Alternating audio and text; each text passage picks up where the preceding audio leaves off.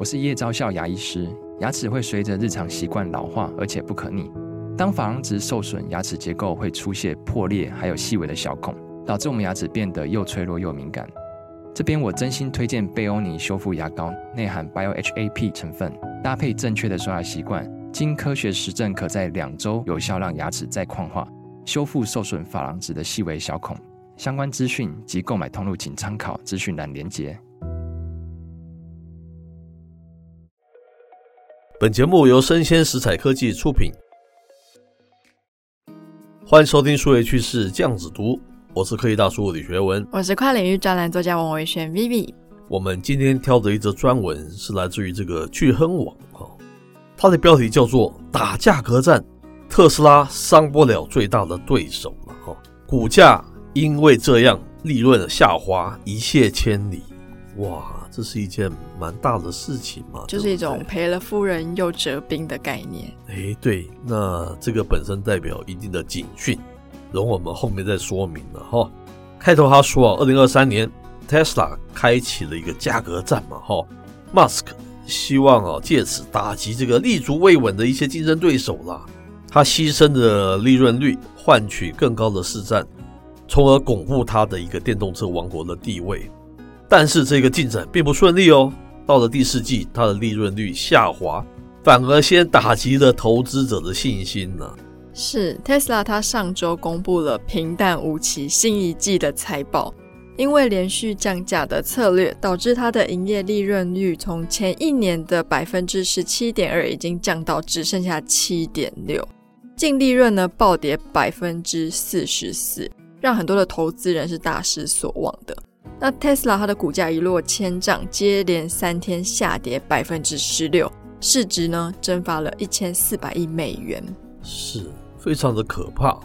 对比之下，这个目前 Tesla 最大的一个竞争对手就是比亚迪嘛，哈，他们在这个成本控制上表现得更加出色，哈，让他们顶住价格战的压力。那第三季业绩预告显示，第三季的这个净利啊，大约是九十五亿了，哈，人民币了，到一百一十五亿元，年增是百分之六十七到百分之一百零一哦，哈，超过百分之百哦，并未因为价格战而有所损伤，哈，这凸显 Tesla 目前的一个窘境嘛，哈，在全球最大的电动车市场，现在他们是落后了。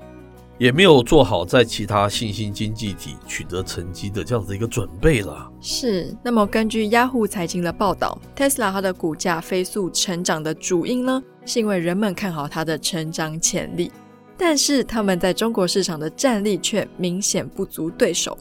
二零二二年，中国占全球电动车的销量的百分之六十，轻松的超过欧洲跟美国的销售总和。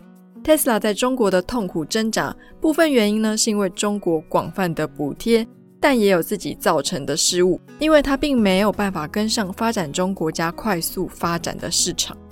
中国市场需求啊，并且要求更便宜的这个电动车汽车的一个选择嘛，对不对？因为这是一个城市工人平均年收入不到一万美元的一个国家了哦，因此哦，Tesla 在中国的市场份额。在这个二零二零到这个二零二二年间，从百分之十五萎缩到百分之十了哈。那这种趋势一直在持续哈。根据这个 Inside EVs 它的一个数据啦，那在二零二三年的前八个月，比亚迪占据百分之三十五的电动车销售。而 Tesla 只有占百分之八。Tesla 它降低毛利率的方式来竞争，但是呢，它面对比亚迪的主场却未能讨到便宜。Tesla 的毛利率呢，从二零一九年的水准，甚至已经落后比亚迪跟理想汽车。而这半年报显示，今年上半年比亚迪的毛利率已经上升到百分之十八，超越 Tesla。Tesla 它追求的销量也未因降价得以拓展。数据显示，今年的第三季，Tesla 的全球销量是四十三万辆，比上一季下滑百分之六。虽然其中有产能关闭的因素，但是呢，他们在全球跟中国市场的表现，终究未能达到市场的要求。是，即便是在这个美国市场，Tesla 的市占也呈现下滑的趋势哦，就是在它的主场嘛，哈。二零二零年啊，Tesla 在美国电动车市场的占有率是百分之七十九。如今呢、啊，该市占率约为百分之五十八，哦，下降蛮多的，对不对？嗯，今年电动车销量成长放缓，人们认为电动车对大多数人来说，哈，仍然是太贵。是，那么如此来看呢，降价确实是在试图解决问题。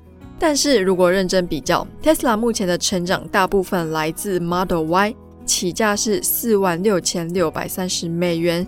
这个价格比比亚迪二零二二年二月推出的两万美金 Plus 跨界车相差甚远，在降价效果不彰的状况下，Tesla 它似乎还没有找到好的应对方案。是，那我们想说的是，虽然哦，这里面提到中国大陆一些政治还有补贴的手段嘛，哈，嗯，使得它这个竞争对手比亚迪就是好像感觉起来就是慢慢超过了 Tesla 了哈，但是。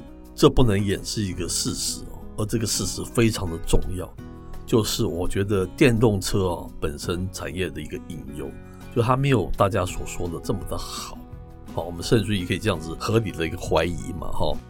怎么说呢？大家都知道一个新兴的市场，那非常的蓬勃。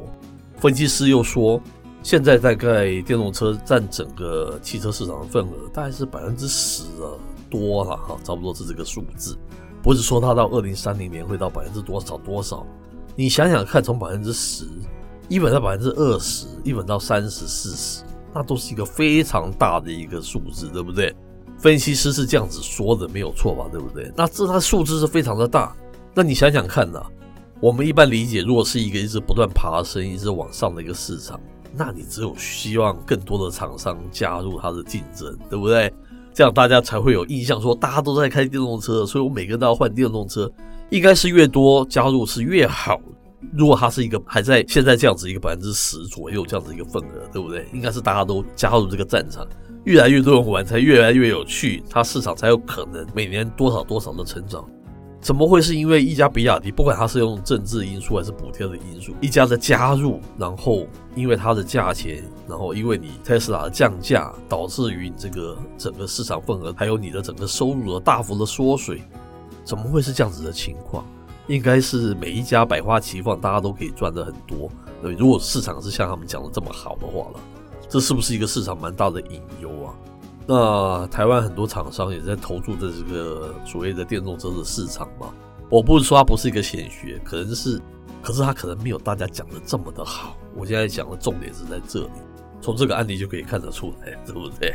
我觉得可能跟全球的政治氛围有点关系，因为像英国之前也说，我马上就要下立法，就是不贩售燃油车了。是，可是他最近也发现，哎，他心里想的跟实际上推行其实有一段距离。是，因为其实目前他们的民众对于要买电动车这件事情的选择上，还是会有一些思考跟犹豫。嗯。所以，随着市场的接受度没有这么高，你也不能就强压说哦，我以后就不产了。